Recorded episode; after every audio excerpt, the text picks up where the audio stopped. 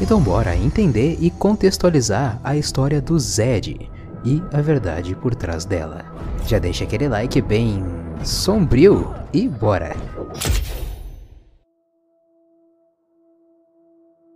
Bom, como um início bem poético, que a harmonia narrativa, né, o padrão de narrativa de Rony Terra compõe na maioria das vezes, a história do Zed começa falando que por baixo do véu de harmonia de Ionia escondem-se contos dos que ficaram para trás. No caso do Zed, o conto teve início nos degraus frios do lar da Ordem Kinko.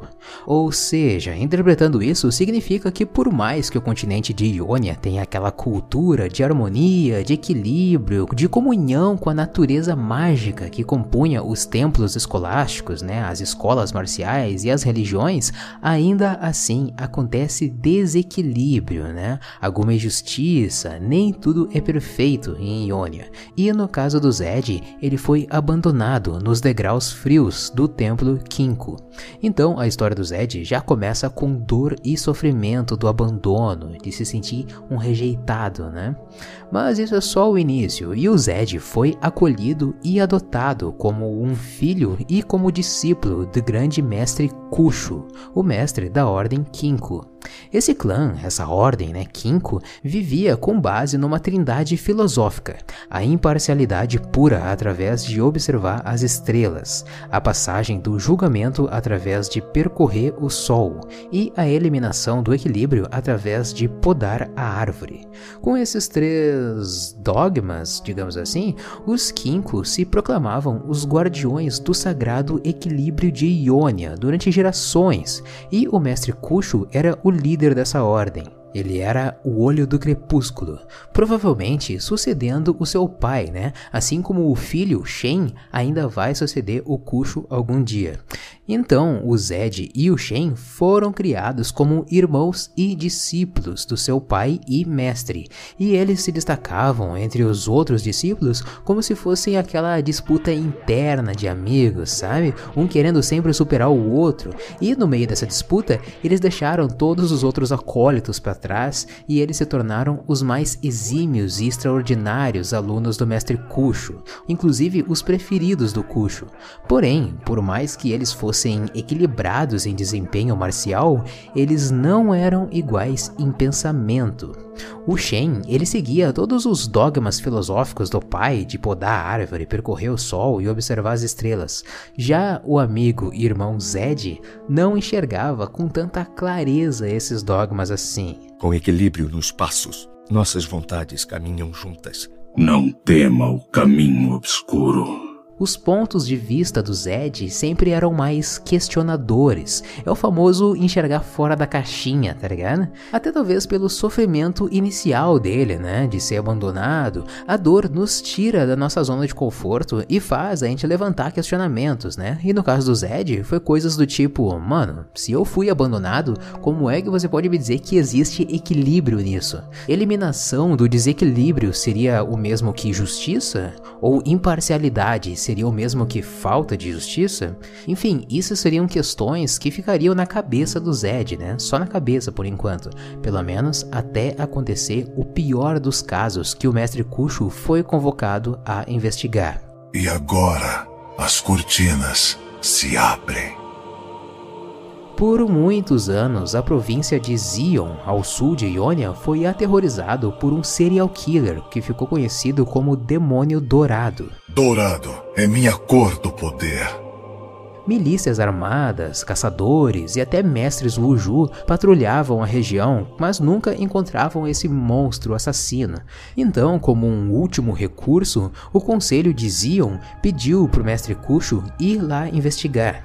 E o mestre Kushu, como ele é um homem muito experiente, muito sábio, ele planejou uma armadilha. Ele recusou oficialmente o pedido do conselho de Zion, porém, secretamente, o Kushu, junto do Zed e do Shen, eles foram disfarçadamente ali como mercadores comuns até a província. E lá então eles começaram a investigar relatos das famílias, usaram técnicas forenses nos locais dos crimes, fizeram autópsias em pessoas, etc. Isso durou por quatro longos anos. Por quatro anos, o O Zed e o Shen vivenciaram assassinatos acontecendo ao redor deles, acompanhando os corpos das vítimas, o desespero das famílias, e eles não tinham sucesso nenhum na investigação. O espetáculo nunca para! A moral dos três já estava arruinada, estava no chão, eles se sentiam derrotados. E o Zed, que antes já questionava bastante a filosofia Kinko, agora ele já nem dá mais valor para esses dogmas. Então, o que antes nessa investigação significava para ele manter o equilíbrio, agora se tornou vingança. Equilíbrio é fraqueza. O demônio dourado era considerado pela população como um espírito, né? Um demônio mesmo, como diz, um ser etéreo que vem, que chega, assassina a pessoa e vai embora. Mas o mestre Cuxo tinha muita experiência com o sobrenatural, né? Afinal, ele era o olho do crepúsculo, aquele que consegue ver entre os dois mundos. Inclusive, a espada espiritual, aquela que o Shen usa, era do Cuxo e ficou de herança para o Shen, né? Essa espada foi feita para confrontar confrontar essa parte mais espiritual das coisas, para manter a ordem, inclusive do mundo etéreo, do mundo espiritual. Então, o Kusho, ele sabia muito bem de que não se tratava de um demônio de verdade, mas sim de um ser humano mesmo, mas com uma filosofia muito psicótica. E com base nessa filosofia é que o Kusho finalmente conseguiu desvendar quem seria o demônio dourado. Me pergunto o que pensarão ao me ver e se tratava de Kadadin, um contra-regra de teatro que vivia tranquilamente ali na província como se nada tivesse acontecendo. A beleza não existe sem a dor.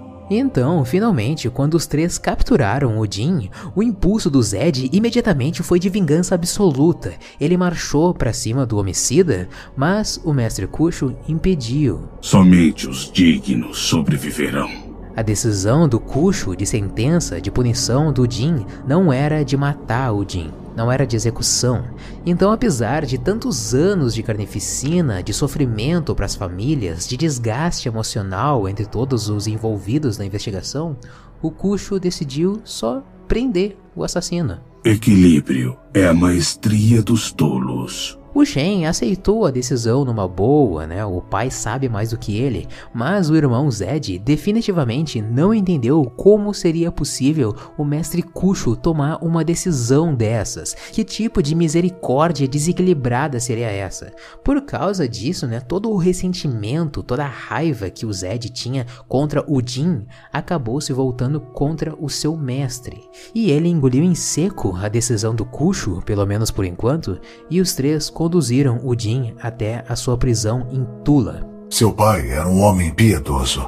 Apenas seu fracasso será lembrado.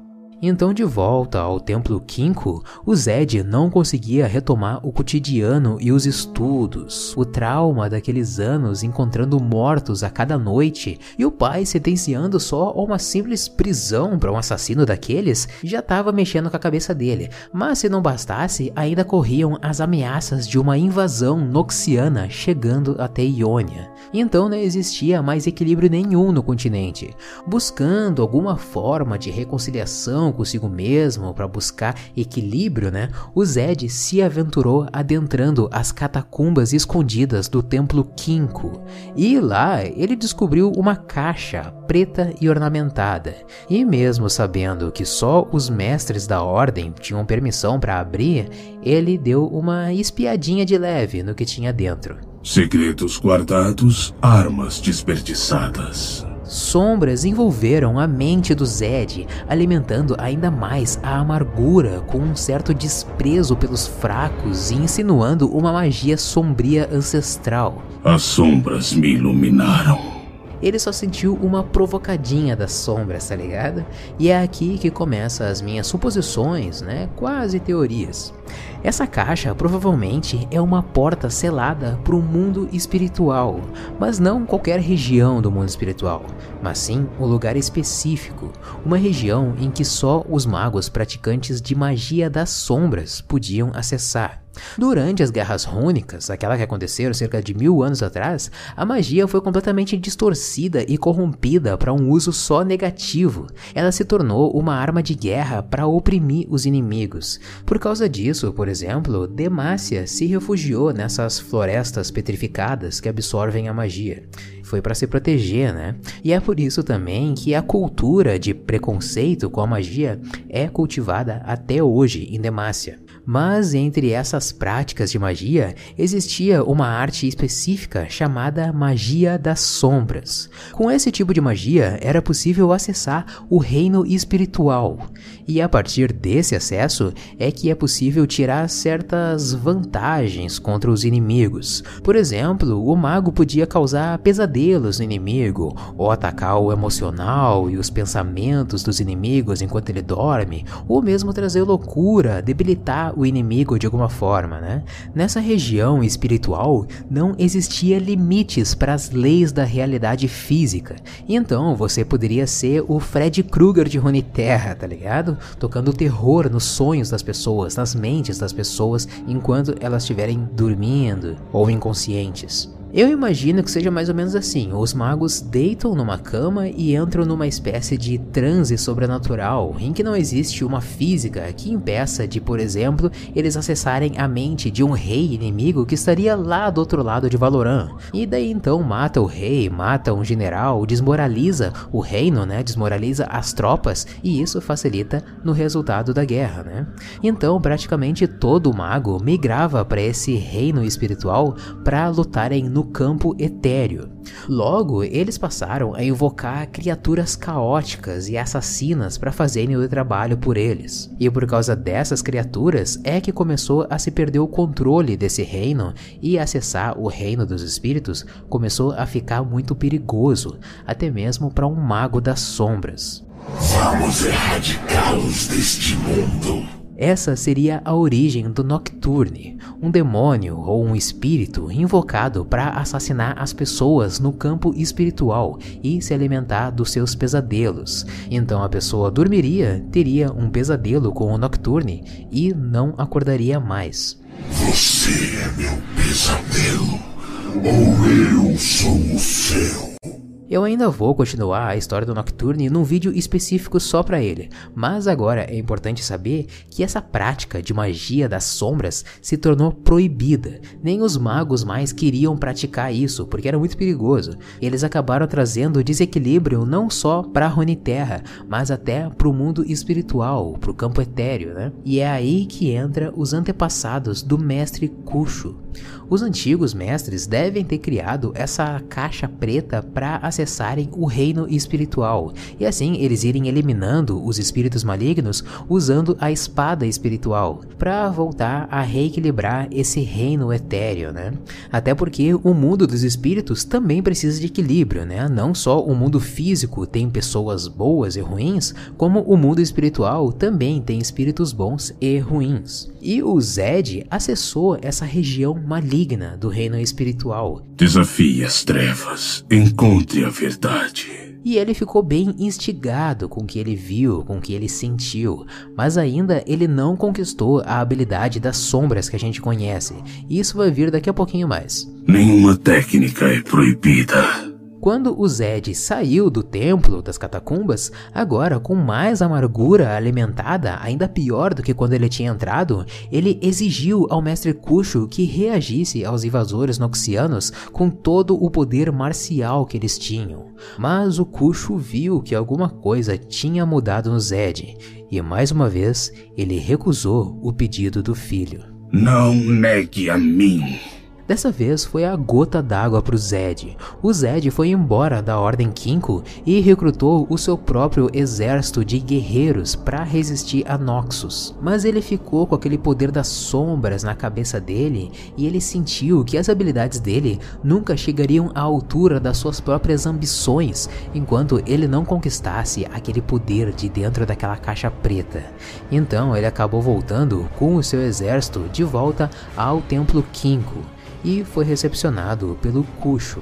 O mestre se ajoelhou e implorou para o seu filho e ex-aluno a desistir das sombras e seguir um caminho mais equilibrado, mas eu acho que os dois sabiam o fim que isso ia dar.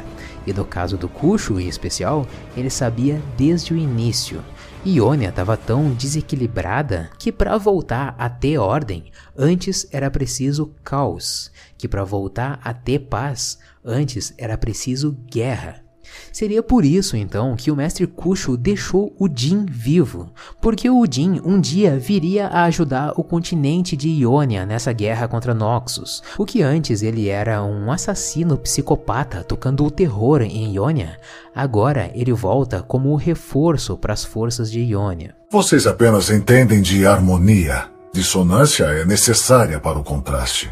A mesma coisa acontece com Zed. O Kusho percebeu que ele criaria como filho uma antítese ao equilíbrio, um agente do caos, e essa antítese viria a servir de exemplo para voltar a unificar e equilibrar Ionia. Mestres costumam escrever certo por linhas tortas, né? É só a gente ver o Mestre dos Magos, é só a gente ver o Mestre Yoda. Eles conseguem prever mais ou menos o que vai acontecer com o destino dos alunos deles, dos discípulos deles. Medo caminho é para o lado escuro. Medo leva a raiva, raiva onde leva ódio, leva ao sofrimento. Então, no final das contas, o grande vilão de Ionia acabaria sendo secretamente um herói. Você pertence às sombras. Nenhum público pode te amar. E o sacrifício que o Cuxo acabaria fazendo seria um preço até que bem baixo por isso. Então o Zed matou o seu mestre e pai Cuxo e pegou a caixa preta para ele. O que eu fiz não pode ser desfeito. Então, com todos os discípulos Kinko olhando no templo, sai de dentro do templo só o Zed, com a caixa preta numa mão e uma lâmina ensanguentada na outra. Aceite a escuridão. Com esse choque do que tinha acontecido, os discípulos Kinko abandonaram o templo e ficaram reclusos nas montanhas. O Shen assumiu o lugar do pai como o olho do crepúsculo e buscou retomar o treinamento filosófico do pai de observar as estrelas, percorrer o sol e podar a árvore. O mestre Kusho não queria nem por um momento que o Shen guardasse vingança do seu irmão. Farei o que precisa ser feito. Então, a Ordem das Sombras e a Ordem Kinko entraram num acordo bem desagradável que eu acho que ainda vai ser melhor explicado mais pra frente na história ainda esse ano. Você ajudou a me prender. Você tentou impedir meu trabalho. Você quis me matar, não é? Você vai aprender. A arte não pode ser morta. Mas nesses últimos anos de Ionia, o Zed se ocupou treinando os seus próprios discípulos e, entre eles, um menino que ele encontrou tão sofrido e amargurado quanto o próprio Zed foi encontrado pelo mestre Kusho lá no passado nos degraus frios do templo Kinko. Não tenho coração. Isso você deveria temer. O Zed treinou o seu maior aluno, Caim, que eu já contei toda a história dele aqui no canal. Equilíbrio? O equilíbrio só favorece os vitoriosos. O Zed não se importa com o equilíbrio espiritual, mas mesmo com a sua própria filosofia corrompida, ele se importa muito com o equilíbrio de Ionia, mesmo que esse equilíbrio seja a sua própria maneira sombria. A verdade está nas trevas. Galera, era isso. Não deixe de se inscrever aqui no canal e de me seguir nas redes sociais, porque vai ter um vídeo muito importante saindo nos próximos dias, beleza? Então fique ligado. Eu fico por aqui. Muito obrigado por ter assistido esse vídeo, meu amigo. Um abraço e até a próxima.